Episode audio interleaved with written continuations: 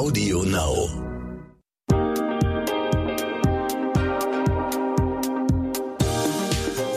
Hi und herzlich willkommen zur neuen Podcast-Folge What the Finance. Ich bin Anissa, Host des Podcasts und zu Gast ist heute Sophie Schimanski, die als Reporterin von der Wall Street, also der Börse New Yorks, arbeitet.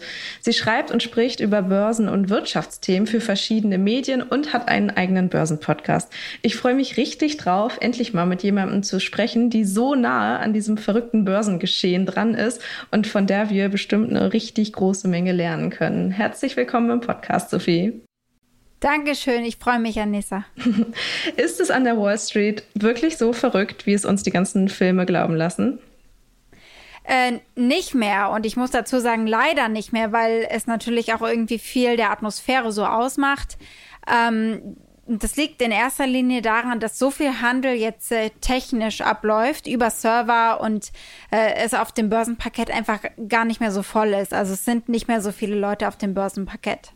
Zum Beispiel. Okay, schade eigentlich, oder? Für deine Arbeit?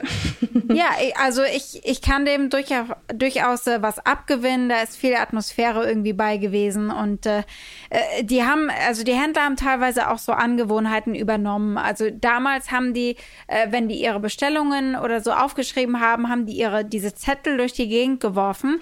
Und deswegen war da immer abends äh, knietief sozusagen Müll auf dem Parkett. Und jetzt brauchen sie natürlich diese Zettelchen nicht nicht mehr, aber sie schmeißen alles andere. Also da ist immer noch knietief Müll abends auf dem Parkett, aber es sind halt Schokoriegel, Papierchen oder so. Okay, was war denn eigentlich bei dir zuerst da? Das berufliche oder das Pri private Interesse an so Börsen- und Finanzthemen? Ich kann das gar nicht so leicht trennen, weil das ist, äh, hat bei mir angefangen im Volkswirtschaftsstudium. Deswegen wahrscheinlich war es privat erst da. Aber ich habe trotzdem nicht unbedingt gedacht, dass ich das beruflich machen würde. Äh, deswegen, das war ist parallel äh, so eine Evolution gewesen, irgendwie, dass ich halt im, im Volkswirtschaftsstudium gemerkt habe, dass mich das interessiert irgendwie. Und äh, dann bin ich eben nach New York an die Wall Street und das ist natürlich magisch. Ähm, so und deswegen habe ich das dann hier nochmal ausgebaut quasi. Mhm. Findest du den amerikanischen Finanzmarkt spannender als den deutschen? Jetzt kriege ich natürlich Ärger, aber ja, finde ich. Es ist einfach so. Und zwar liegt das äh, an den Unternehmen, die hier gelistet sind, an den super spannenden Unternehmen, an den Tech-Unternehmen. Äh, wir haben hier so viele verrückte und interessante CEOs und Menschen, die hier mitmischen, also auch die Persönlichkeiten. Und deswegen würde ich schon sagen, der US-Finanzmarkt ist spannender. Mhm. Ähm, also ich finde dieses ganze die ganze Finanzwelt und die ganze Wirtschaftswelt immer noch ganz schön kompliziert und ganz schön undurchschaubar. Und du meinst jetzt gerade auch schon, welche ähm, Unternehmen, welche spannenden CEOs es gibt in Amerika. Das gehört ja irgendwie alles dazu. Sag mal, was, was gehört für dich alles in diese Wirtschaftswelt? Also worüber berichtest du alles? Welche Themen kannst du alle abgrasen? Was kannst du alles behandeln in diesem großen, weiten Feld? Also es gibt unfassbar viele äh, Themen. Es gibt natürlich ganz klassisch irgendwie die Aktien, also die einzelnen Unternehmen und da wirklich auch alles. Also da muss es natürlich nicht nur wie jetzt gerade irgendwie darum gehen, welche Unternehmenszahlen kommen dabei rum, also Umsatzgewinn, sondern auch äh, so diese Metaebene der Unternehmen, so was macht der CEO, wie kommuniziert der, was macht er mit seinen Mitarbeitern. Das sind auch Informationen, die für Anleger relevant sind und solange es für die Anleger relevant ist, ist es für mich relevant und für die Finanzwelt quasi. Und ähm, dann geht's aber natürlich auch weiter mit irgendwie alternativen Investmentoptionen wie irgendwie Bitcoin zum Beispiel äh, oder auch äh, Staatsanleihen. Ich mache auch persönlich viel über so Geldpolitik. Da wird's dann so ein bisschen komplizierter irgendwie, was die Notenbank betrifft. Ähm, und Zinsen und Häuser kaufen und im Grunde genommen all das, was Menschen tun, um ihr Geld passiv zu vermehren. Und welche Themen finden deine Hörer oder Leserinnen am spannendsten? Was bekommst du da für ein Feedback? Also ich habe äh, tatsächlich auch in meinem Podcast eine Kategorie, wo sich ähm, Leser Aktien wünschen dürfen. Und äh, da sind auch immer wieder, natürlich, weil es deutsches Publikum ist, irgendwie deutsche ähm, Unternehmen mit dabei. Das geht oft in die Richtung, Richtung irgendwie ähm, Wasserstoffaktien, erneuerbare Energien. Also alles so, was, was wir vielleicht auch einfach interessant und faszinierend finden, so im Alltag, wenn wir darüber hören und lernen. Weil ich glaube, darum geht es ist entweder der Faktor, welche Unternehmen sind sehr bekannt, so wie Apple oder Tesla? Oder welche Unternehmen sind so spannend, weil wir so wenig darüber wissen? Also im, im, im Bereich zum Beispiel eben Antrieb und erneuerbare Energien oder Wasserstoffaktien äh, oder auch zum Beispiel, äh, wenn wir jetzt das Beispiel von Coinbase nehmen, das ist der Handelsplatz für Kryptowährungen. Also insgesamt äh, Unternehmen, wo die Leute vielleicht einfach den Bedarf haben, noch mehr darüber zu erfahren. Mhm. Und das sind auch so die Aktien, die angefragt werden. Moment mal, dir geht das hier alles etwas zu schnell oder vielleicht auch nicht schnell genug, weil du dich schon ein bisschen auskennst in der Finanzwelt, dann habe ich einen Tipp für dich. Die Brigitte Academy Masterclass Finanzen. Unser umfassendes, flexibles Online-Video-Coaching-Programm, mit dem du deine Finanzen rundum regelst und langfristig nachhaltig in deinen Vermögensaufbau startest. In acht Wochen vermitteln dir vier unabhängige Expertinnen, unter anderem in Videos, Live-Sessions und virtuellen Kleingruppentreffen, alles rund um die Themen wie private Altersvorsorge, ETFs und Fonds, Geld in der Partnerschaft und sogar Immobilien und Krypto. Mit der Brigitte Academy Masterclass Finanzen entwickelst du deine ganz persönliche Vermögensstrategie und setzt sie um. Denn wir von der Brigitte Academy finden, finanzielle Unabhängigkeit verändert dein Leben. Du willst wissen, wie genau? Auf brigitte.de slash masterclass minus Rabatt 100 und die 100 als Ziffer ausgeschrieben, findest du alle wichtigen Informationen zur Masterclass, Timings und Tickets. Übrigens, die ersten 50 Teilnehmerinnen erhalten einen Rabatt von 100 Euro. Und jetzt weiter mit dem Gespräch. Ist der amerikanische Markt uns einfach so ein bisschen voraus auch im Vergleich zu dem deutschen oder kann man das so nicht sagen? Ich naja, ich würde sagen, die er ist vielleicht insofern voraus, äh, als dass hier die, die spannenden Unternehmen einfach äh, sind, also was die Wirtschaft äh, insgesamt betrifft. Äh, und deswegen müssen sich die Anleger hier vielleicht auch einfach schneller anpassen. Ne? Mhm. So. Was ähm, beobachtest du denn, inwiefern sich die Finanzmärkte seit Corona verändern? Gibt es da was?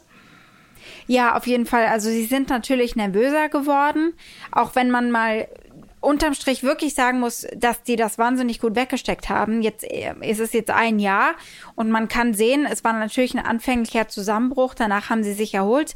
Ähm, es sind äh, natürlich im, Ver es sind einfach äh, quasi Shifts in den Sektoren gewesen. Ja, also das Geld wurde aus bestimmten Bereichen des Marktes rausgenommen und in andere Bereiche reingesteckt. Das übrigens hat sich auch schon wieder umgedreht. Ja, also es ging eigentlich die ganze Krise um äh, Prioritäten und darum, äh, welche Bereiche werden die Pandemie am besten wegstecken und welche werden am meisten leiden. Mhm. Und äh, natürlich war da die Ansage ganz, ganz lange, die Tech-Unternehmen werden besser davon wegkommen, weil wir natürlich alle zu Hause auf dem Sofa sitzen und irgendwie Facebook benutzen und online shoppen auf Amazon und dafür halt irgendwie nicht durch die Gegend fliegen. Und deswegen haben halt dann irgendwie die, die Aktien in diesem Sektor gelitten. Das hat sich aber sogar wieder umgedreht, quasi mit der Pandemie, die sich gedreht hat äh, und die Hoffnung auf Wiedereröffnung. Da gehen natürlich jetzt alle davon aus, dass genau diese angeschlagenen Sektoren am meisten profitieren werden. Mhm. Gab es in der ganzen beruflichen Zeit, in der du dich mit den Themen beschäftigst, schon mal Momente, wo du Angst um den Finanzmarkt oder um die Börse hattest oder wo dir irgendwas so richtig Bauchschmerzen gemacht hat? Ja, also gab es auf jeden Fall. Ähm, ich denke, das Neueste war, also natürlich äh, der Anfang der Pandemie. Da habe ich mir schon Sorgen gemacht. Ähm, und ansonsten gibt es immer wieder so kleinere Sachen, die aber den die durchaus äh, ansteckend sein können. äh, da ist jetzt das jüngste irgendwie äh, der Zusammenbruch von Arch Egos Capital gewesen. Der hat Banken und Banken quasi nach sich äh, mit in den, in den Abgrund gerissen, irgendwie der Zusammenbruch, dass man Zwangsliquidation. Und da wusste man am Anfang nicht so genau, wie viele Banken da eigentlich wie tief mit drin stecken. Und solange es eben um diese Geschichten geht, die im Grunde genommen wie so Dominosteine äh, nebeneinander stehen und dann eben den Fall von anderen Geldhäusern zum Beispiel auch mit sich ziehen können, äh, da macht man sich dann schon größere Sorgen. Mhm. Und wie gehst du dann damit um? Recherchierst du es journalistisch zum Beispiel? Ja, ich recherchiere das äh, journalistisch und äh, gucke mir einfach an, was man, wie man irgendwie eben begrenzen kann äh, oder begrenzt werden kann, wie ansteckend das tatsächlich für die Bilanzen der einzelnen Unternehmen irgendwie ist. Aber äh, ich würde jetzt, also was ich auch, früher habe ich wirklich 24-7, also bis auf da, wo ich irgendwie geschlafen habe, aber ich habe ganz, ganz viel CNBC geguckt. Also der Fernseher war im, der Fernseher war immer an und äh, das, damit habe ich aufgehört äh, das ist dann zu viel in solchen Momenten, weil alle durchdrehen. Und ich meine, darauf kommt es ja am Ende hinaus. Ja, das ist alles Psychologie, da ist viel Panikmache, viel Panik dabei. Und wenn man es schafft, die ruhig zu halten, dann sind ganz viele Geschichten oft gar nicht so schlimm. Mhm. Gibt es Themen oder Sachen, die du vielleicht mal gerne erklären oder besprechen würdest in deinem Podcast oder in anderen Produkten und die einfach fast zu kompliziert sind? Äh, ich würde sagen, ich mute oder traue eigentlich meinen Hörern alles zu. Also ähm, ich, ich denke, die, die Themen, die äh, so ein bisschen abwegig sind, komplizierter sind, sind definitiv die, wo es nicht mal um einzelne greifbare Aktien geht, äh, sondern eben um Geldpolitik, um Inflation, um solche Geschichten. Wir hatten irgendwie, letztes Jahr war das, glaube ich, die umgekehrte Zinskurve irgendwie. Ähm, und äh, die Zinsen auf Staatsanleihen. Und das sind, glaube ich, Themen, da wird es komplett, oder zumindest wird, macht das nicht mehr so großen Spaß, das jemandem zu vermitteln, weil man sich dann, weil es so kompliziert ist eben. Und weil man richtig merkt, wie das Gegenüber einem abspringt, sozusagen. Ähm, aber ich habe, ich muss gestehen, ich habe eigentlich schon fast alle Themen in dem Bereich gemacht irgendwie und behandelt. Das traue ich meinen Hörern zu. Ja. Ähm, wie gehst du denn privat mit dem Thema Finanzen um und wie schaffst du vielleicht auch eine Grenze zu ziehen zwischen beruflichem und privatem Interesse? Also ich bin auch investiert, wenn auch nur sehr geringfügig bin ich in den Aktienmarkt äh, investiert. Äh, eine Zeit lang auch mal in Kryptowährungen. Einfach ehrlich gesagt, um um ein Gefühl dafür zu haben, wie es ist, äh, ne, weil ich immer sage, die Anleger denken dies und jenes und einfach mal selber Anleger zu sein und zu gucken, wie sich solche Sachen anfühlen. Also es war psychologisch auch eine, eine Recherche sozusagen, das zu tun.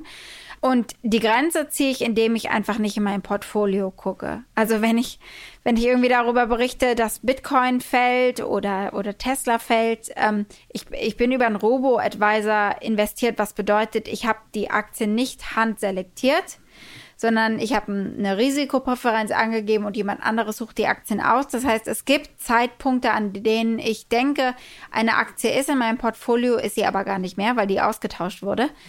Aber grundsätzlich muss ich sagen, einfach äh, gucke ich einfach nicht, äh, nicht so oft in mein Portfolio rein. Mhm. Kannst du dich noch daran erinnern, seit wann du investiert bist? Also was das für ein Zeitpunkt war, als du den Schritt gegangen bist? Da muss, also ich das muss ähm, Anfang, würde ich sagen, meiner 20er gewesen sein. Ähm, das kam auch mit dem Volkswirtschaftsstudium einfach, dass wir darüber geredet haben. Ich war an der Journalistenschule, wo wir viele Finanzjournalisten hatten und ausgebildet haben. Und äh, da sind diese Themen irgendwie einfach größer geworden. Ich würde sagen, Anfang meiner 20er im Studium. Mhm. Ich habe in einem anderen Podcast mal von oder über dich gehört, dass du ähm, hauptsächlich in ETFs und Fonds investierst und gar nicht in genau. Einzelaktien. Genau. Ja, kannst du einmal sagen, warum du das so machst? Genau, also das, da ist quasi Full Circle äh, das, was ich vorhin bei den Robo-Advisern angesprochen habe. Ähm, also ich halte für ETFs, da gibt es auch wieder Mechanismen, die sehr scary sein können, aber ETFs sind eigentlich eine gute Art und Weise, sich breiter aufzustellen, weil man eben in den ganzen Aktienkorb investiert und nicht nur in Einzelwerte. Und äh, dann kommt einfach noch hinzu, dass die meisten Robo-Advisor, die ich einfach sehr bequem, ehrlich gesagt finde, ich finde es bequem, auf diese Art und Weise zu investieren, übers Handy, auf meinem Sofa sitzend, äh, dass die diese Produkte anbieten. Und ähm, wie informierst du dich zu solchen privaten Investmentthemen? Sind das die gleichen Quellen sozusagen, die du auch für deine Arbeit nutzt oder sind das nochmal andere? Ja, ich würde sagen, das sind eigentlich die, die gleichen Quellen. Ich habe irgendwie meine, äh, meine Magazine natürlich, die ich hier irgendwie lese, die ich gut verständlich finde, die ich äh, spannend finde. Und ähm, das sind vielleicht auch mal irgendwie YouTuber oder, oder Podcasts. Also NPR hat mit Planet Money einen ganz tollen Podcast irgendwie. Und äh, ich würde sagen, das sind eigentlich die gleichen Quellen. Mhm. Wenn dich Frauen fragen, wieso du an der Börse investierst, was sagst du dann? Dann sage ich, wieso denn nicht? Also ich, also ich, das ist, ähm, wenn ich könnte, möchte ich die Frauen, die sich das nicht zutrauen, schütteln und sagen, das ist totaler Blödsinn. Also im Gegenteil, erstmal sage ich immer gerne zur Ermutigung, Frauen sind die besseren Investoren. Dazu gibt es Bücher, dazu gibt es TED Talks und Podcasts und es macht auch total Sinn. Und äh, dass das eben der Fall ist, äh, und zwar aus einem ganz einfachen Grund. Frauen sind sehr oft viel geduldiger.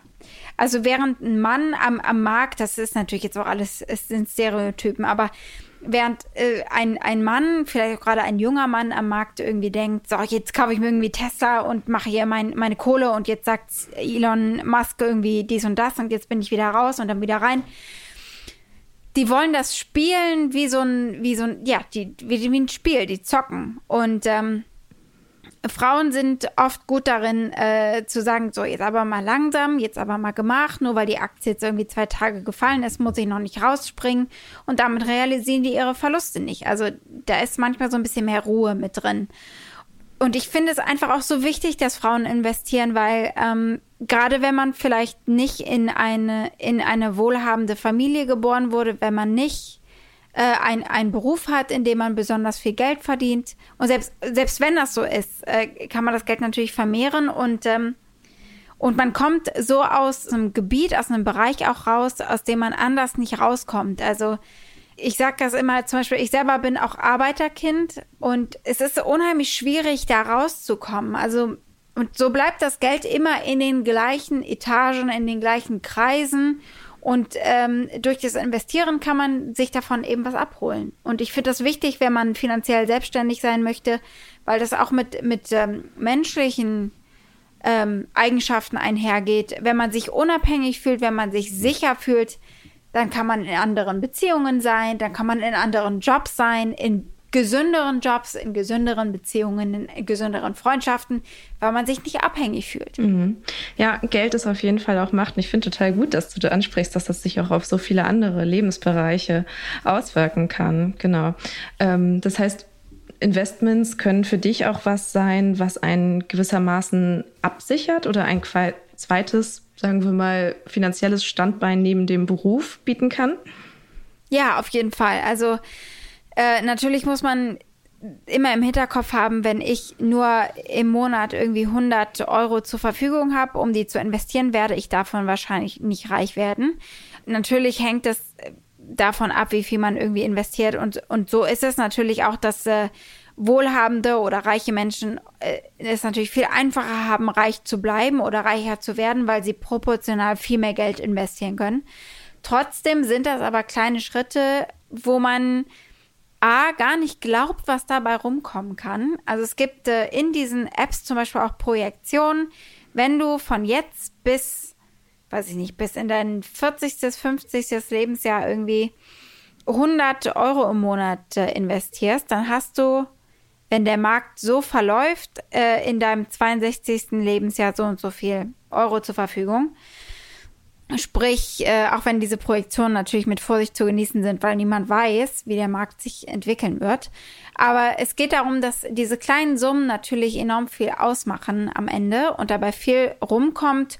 Und gleichzeitig finde ich, ist es auch eine Form von Selbstfürsorge, weil man sagt, ich mache im Monat so und so viel Geld, davon äh, ist das für die Kinder oder das ist für den Haushalt, das ist und das ist aber für mich und das ist ähm, noch nicht mehr für die Gegenwart, sondern das lege ich mir zur Seite, damit ich ein Polster habe für dunklere Tage oder für den Lebensabend oder so. Es ist Selbstfürsorge, finde ich, äh, dass man sich sowas zur Seite legt. Ja, finde ich total schön. Wenn einem jetzt die, das Thema Börse oder Finanzen Angst macht, wenn man sich da vielleicht noch nicht so viel mit auseinandergesetzt hat, was, was rätst du dann? Wie kommt man an das Thema am besten ran? Ähm, ich meine, das ist ehrlich gesagt so ein bisschen die, die, äh, die wichtigste Frage, die ich mir selber stelle, weil ich mir ja die Frage stelle, wie kann ich Frauen ans Investieren ranführen und dafür interessieren? Und der erste Schritt ist im Grunde genommen einfach, dass man sich sagen lässt, es ist überhaupt nicht so wild, wie es aussieht, dass man einfach Menschen zuhört, die, die das runterbrechen. Also in dieser, so wie in allen Branchen, auch in der Medizin, genießen Leute, die in dieser Branche sind, die genießen natürlich dieses gewisse, äh, wir reden über Dinge, die andere Menschen nicht verstehen. Und da muss man hintergucken und durchblicken und da wiederhole ich auch gerne hunderte Male, es wird überhaupt nicht so heiß gegessen, wie es gekocht wird. Und ähm, es ist wirklich gerade am Markt auch so viel Psychologie. Und da sind doch die Frauen mit allem vorbereitet, mit, mit Empathie. Man muss am Ende am Markt verstehen, was die anderen denken. Nicht, was man selber denkt oder will, sondern man muss denken, was, was, man muss wissen, was die anderen denken, was in den anderen vorgeht. Und wenn man das als ein solches Experiment betrachtet, und das ist es am Ende, äh, dann glaube ich, kann das spannender werden und man kann diese Hemmung verlieren. Um nochmal äh, auch aus dem Nähkästchen zu plaudern, ich habe, ähm, und das muss nicht für jeden so sein, ich habe an diesen ganzen Film über die Wall Street, ich habe daran Freude gehabt. Äh, die unterstreichen natürlich oft auch nochmal, wie wahnsinnig kompliziert es ist, aber die zeigen auch, äh, wie viel Emotion dabei ist, wie viel Kult, äh, also Wolf of Wall Street, was dahinter steckt. Und wenn man sich diese Filme mal anguckt und sieht, was dahinter stecken kann, dann kann man so ein Interesse erst einmal wecken, so ein fast ein Sensationsgefühl im Sinne von, ah, ist ja eigentlich schon ganz cool. Also es ist ja eigentlich schon spannend. Es ist wie ein Krimi. Und ähm, dann kann man vielleicht anfangen, einfach Sachen nachzulesen und wirklich mit den Basics anfangen. Und das sage ich auch immer wieder. Und ich will damit meine Hörer gar nicht für, für, für blöd verkaufen, dass das so einfach wäre. Aber manchmal muss man diese Schwelle wegnehmen und sagen, das ist am Markt nur Angebot und Nachfrage. Mhm, ja. Es ist, ich, es ist egal, ob ich mir einen Apfel kaufe oder eine Aktie. Es ist Angebot und Nachfrage. Mhm. Ich habe über ähm, Filme über die Wall Street meine eigene Podcast-Folge gemacht, weil ich es total spannend finde, was man dazu alles lernen kann. Und genau. ähm, das Ziel muss jetzt auf jeden Fall nur noch sein, dass mindestens die Hälfte der Protagonisten da auch weiblich werden und nicht erst immer nur Männer sind, die in Deswegen, Film mitspielen. Nee, genau, richtig. Deswegen, es kann sicherlich auch abschreckend sein, weil man dann irgendwie denkt, die Leute sehen alle aus wie Leonardo DiCaprio und und das war sicherlich auch mal so. Ähm, aber es gibt inzwischen auch wirklich tolle Frauen an der Wall Street. Und ich glaube, das wäre mein nächster Tipp, sich einfach mal die Frauen anzugucken. Also da gibt es ganz viele Namen, die ganz faszinierend sind. Ja, total gut. Ich frage zum Schluss von jeder Podcast-Folge oder von den meisten Podcast-Folgen immer nach dem Finanz-Role-Model von meinen Gästinnen. Und deshalb würde ich dich auch gerne fragen, gibt es ein Finanzvorbild für dich? Ja, also da gibt's mindestens zwei. ähm, es ist auf jeden Fall einmal Kathy Wood von ARK mhm. Invest, die hier immer wieder, also die inzwischen fast so ein bisschen wie der, wie der weibliche Warren Buffett behandelt wird. Äh, die macht sehr mutige Investments und was ich aber besonders inspirierend finde, ist, sie wieder, wie sie damit umgeht, wenn es nicht läuft. Also wenn geschrieben wird, Kathy Woods ähm, ARC ETF, Innovation ETF ist irgendwie so und so viel gefallen in einer schrecklichen Woche für Tech-Werte und wie sie damit umgeht. Und ähm, dann würde ich noch Sally Krawcheck äh, erwähnen, die hat, äh, und das würde ich übrigens auch, also L West muss man sich mal angucken. Also den, den äh, Investment Service für nur für Frauen. Und da kann ich nur sagen, der einfach auch auf Instagram folgen. Die hat immer wieder coole Videos, coole Interviews zu aktuellen Themen und ordnet die ein. Und das ist, finde ich persönlich, ein sehr kleiner Schritt von, ich habe überhaupt keine Ahnung hinzu, ich folge einer Frau auf Instagram und gucke mir einmal am Tag ein 60-sekündiges Video an und komme da langsam dran. Ja, auf jeden Fall. Danke für deine Zeit und für die ganzen Tipps, Sophie. Sehr gerne. Wenn ihr noch Fragen oder Anmerkungen zu dieser Podcast-Folge habt, dann schreibt mir doch einfach eine Mail an academy.brigitte.de oder schreibt mir auf Instagram. Ich freue mich, von euch zu hören. Bis zum nächsten Mal.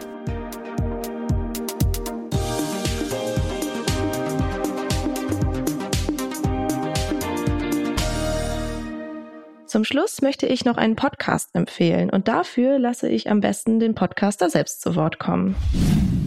Hallo, ich bin Michelle. In unserem Podcast heute wichtig geht es nicht nur um die ganz großen Fragen, sondern auch um die Geschichten dahinter. Es geht um Hintergrundwissen und wirkliche Erkenntnisse. Dazu spreche ich mit handverlesenen JournalistInnen, mit Spitzenpolitikerinnen und auch mal mit meinem Opa. Wir wollen, dass ihr fundiert und informiert in den Tag startet. Hört doch mal rein. Heute wichtig auf Audio Now und überall, wo es Podcasts gibt. Audio Now.